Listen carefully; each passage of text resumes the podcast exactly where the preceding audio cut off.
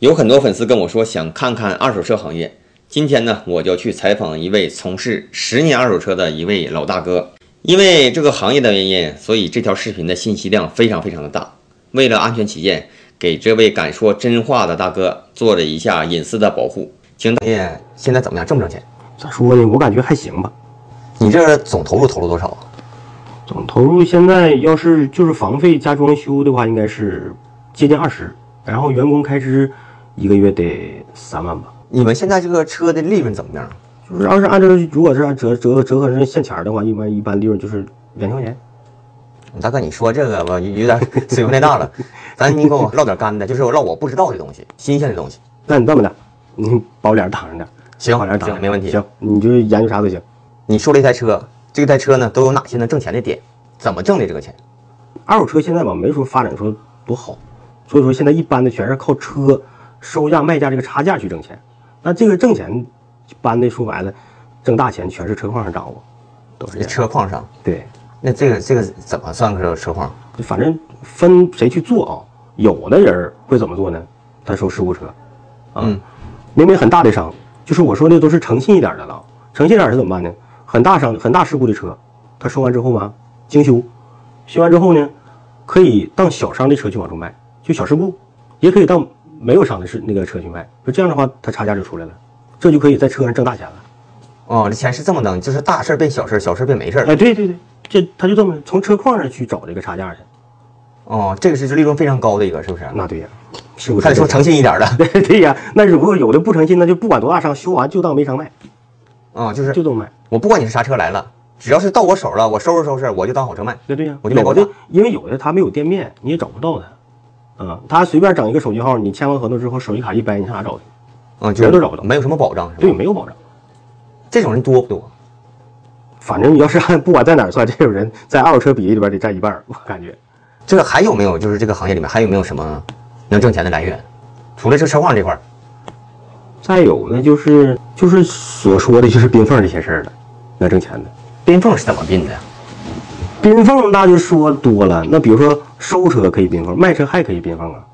那比如说你的朋友要卖车，你就认识我，那你这样的话，我会把这个价格告诉你。我说这车，比如说五万块钱收，你到那时候跟他说，你说这玩意四万块钱收，那这一万块钱就是你的了，这缝就这么出来的。啊，就是给我了，啊，对呀、但是我跟你我不认识啊。那不认识那就这个不一定啊。那你看什么样人儿？那比如说你就是专业冰缝的，不用认识。这个冰缝都大概都什么样人呢？都是啊那一般的，我感觉一般的都是，呃，比如说修理工，因为他这样人是啥呢？他修理工这样人，他接触车多，嗯啊，接触车多，他接触人多，人这这个他有些人吧，他不懂车，他肯定先找这帮人，那他这样人他信息多了，他就出来冰缝了。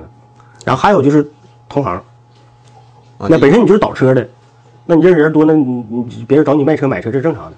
嗯，这同行这是正常的。对嗯这修理工指的啥？就是比如说我找一个修理工，说你不，啊哥们儿你帮我过去验验车，帮我看看车，这就可以冰缝了。他会找你谈，嗯，然后中间说谈这个差价，对，然后过后你给他吗？这钱就是那肯定得给啊。你现在冰缝高级的都已经不说话了，来就伸手指头，两千、三千。 啊，直接就不用说话，不用说话，常来的就不用说话。就跟你们一比划，你们就啥都明白了那呗。对呀，都明白。而且你知道，常卖车的会出现啥事儿啊？他来了之后，我们就瞅，一共来五个人吧，嗯我看、瞅谁像边缝的，这也不是谁说话好使，谁是买车的，马上这脑袋里边就得想这个事儿了。这能看出来吗？能，但是要是冰缝呢，他冰缝会怎么办呢？啊？他来了，不管你这车多好，哪怕原漆，他先说你这车不好，然后你就一听他一门说你这车不好，但你心里有数啊，你说我这车好啊，他还说你这玩意儿不好，那就证明他想冰 缝。啊，就是有目的。那对呀、他有目的非常强啊。你比如说还有一种，比如说真看车呢，前面把前面机盖打开了，一般人都搁前面看机盖呢，嗯然后呢他会偷偷的跑到后边来，你搁后边你等他，这个时候他悄悄就告诉你了， 啊，就跟你比划一下，哎对或者给你个暗号对，一伸手两千一点头，好了过去吧，啊，就完事儿，完了过来之拿后钱就行完了。了之后该说了，车稍微贵点，但车确实不错，嘿， 对，直接马上话就转过来，啊，就是专业干这个的，对对对，这种人很多吗？嗯，不少，经常遇到，因为现在老百姓买车普遍他害怕这个这个事儿。二手车本身吧，就是没有一个第三方第三方机构去检测，所以说吧，这信任度肯定是差。这样的话，他肯定得找人看。我看现在不也有很多就是号称是专业机构检测二手车什么的吗？咱这儿没有，这种检测是不是也是也是检个测病也是糊弄事儿。哎呀，检测也是糊弄事儿，就是跟正常的那个车贩子验车是一样的，嗯，跟那是一样的。这个冰缝呢，就是他们除了上你们车行嗯或者卖帮人买车这种利润之外，还有没有其他的利润来源了？他自己也可以倒车。现在倒车就啥？倒车门槛很低的，六万块钱就可以倒车，六万块钱，那车收车也不够啊。六万就能倒车。你比如说两万块钱啊，我可以买个电话号，买个好一点的。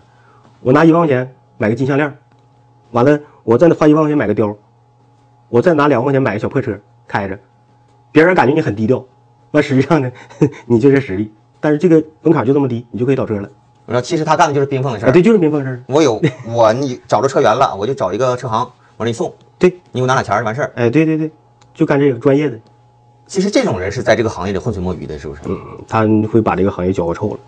你们喜不喜欢这种人？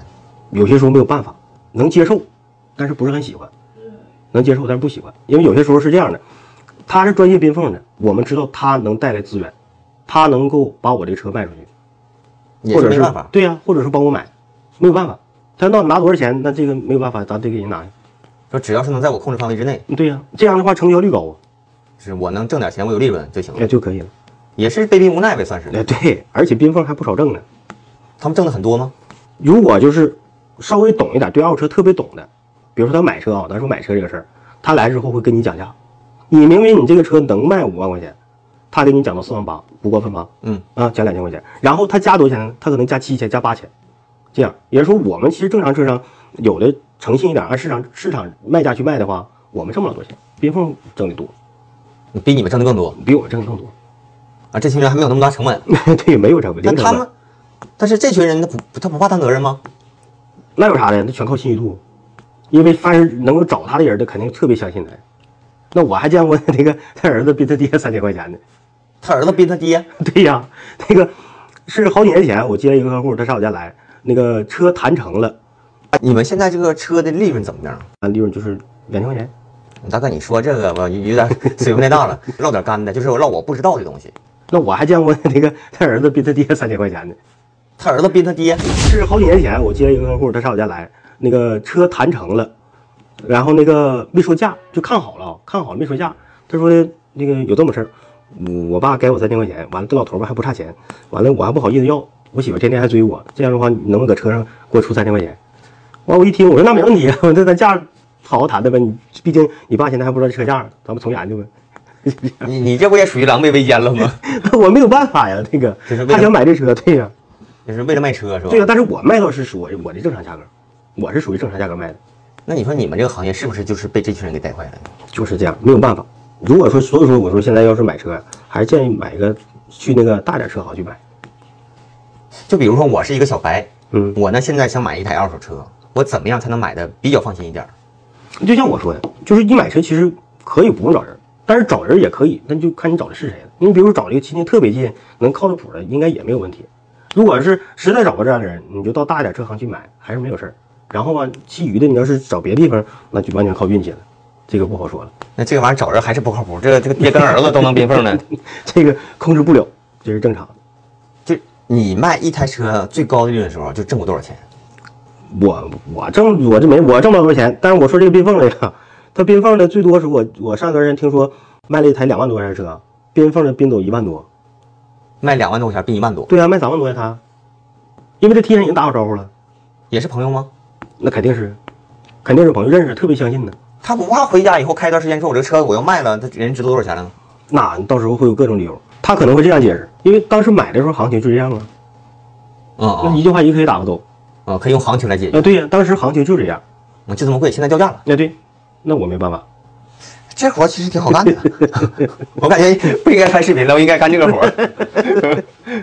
挺好干也不是谁都能干了的，咱们再说回来啊，大哥，就是正常咱们一台车上面，就是从除了我卖整车和车况问题之外，还有没有其他地方能出钱的了？其他地方出现。嗯，那也就是在车上做点文章，比如说，嗯，车有个好胎，我把它卖了，好轮毂，我把它卸。哎，有的有一种车啊，有一种车就是它出厂的时候配置特别低，有好多轮毂呢，或者轮胎很多轮毂吧，它是后改的。嗯嗯，它卖的时候可以恢复原样，啊恢成铁轮铁铁轮毂，铝合金的卖的，有这种可能。嗯，就是把好的轮胎、轮毂什么的，车上附加装饰什么的，哎，对对对，拿下来卖掉，有这种可能。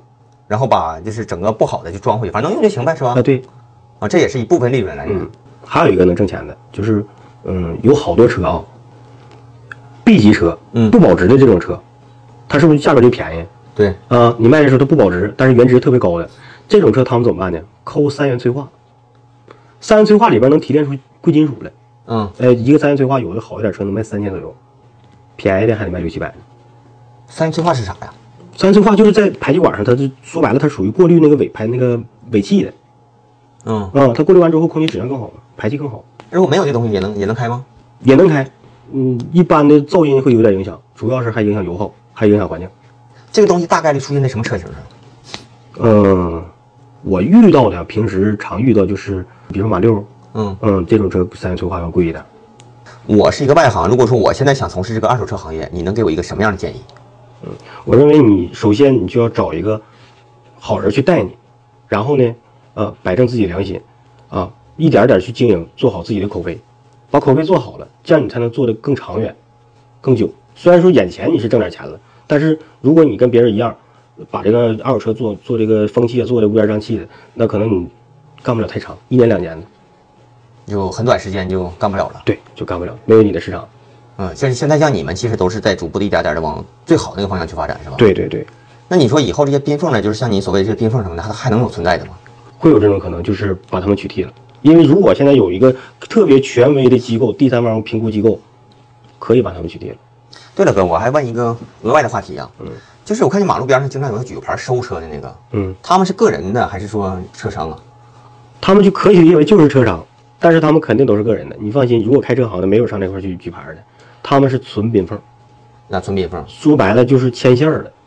我以前我卖过一台车，嗯，我卖过一台车，发现这么一个事儿，就是我去我接触第一个人的时候，他给我了一个很高的价，然后越往后越往后越往后，问了好多人，最后我车卖不出去了，没办法，我又卖给他了嗯那。我卖给他的时候呢，还不是给我那个价格，这问题我可以给你详细解释啊。嗯就是首先你去卖车，他会问你要卖多少钱，对你心里预期越高，他可能会给的更高，但是那只是给价。我实际成交价的时候肯定不是这样的，因为你要太高了，如果他给的低了，你就没有再次谈判的机会了。嗯他一定给的很高，然后你出去问去，问完之后是不是没有没有人比他更高了，你就得回来找他。回来找他之后，他会以各种理由去给你讲价。就是这个车况啊或者怎么样。，对，而且这是一点，还有一种可能是啥呢？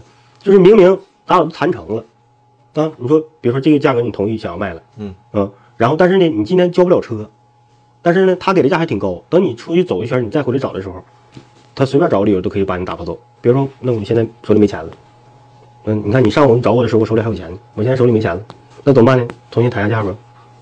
那就是故意的呃，，对，就是故意的， 我这只是说收车的一个小套路而已，对，高报低收，嗯，就是太正常了。太正常了。对，因为你们这个行业不光是卖车，其实你们更大的应该是在收车上，是不是？收车那就是啥呢？就是报价原则问题。什么原则？就是意向不强的客户，我就高报，让你回来；意向拿不准的，我就正常报，报个相对准一点的价格。你回不回来无所谓了。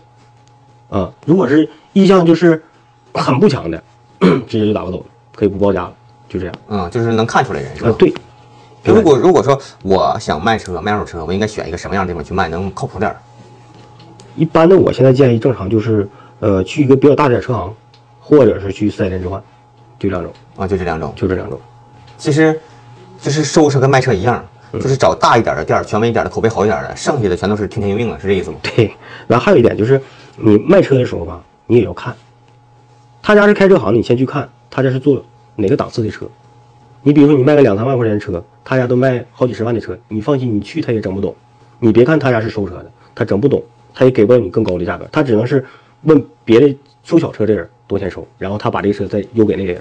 所以说你要卖车，你得看你是啥档次的，你找这个店儿是啥档次，能匹配的你就去，保证能准，价格能高。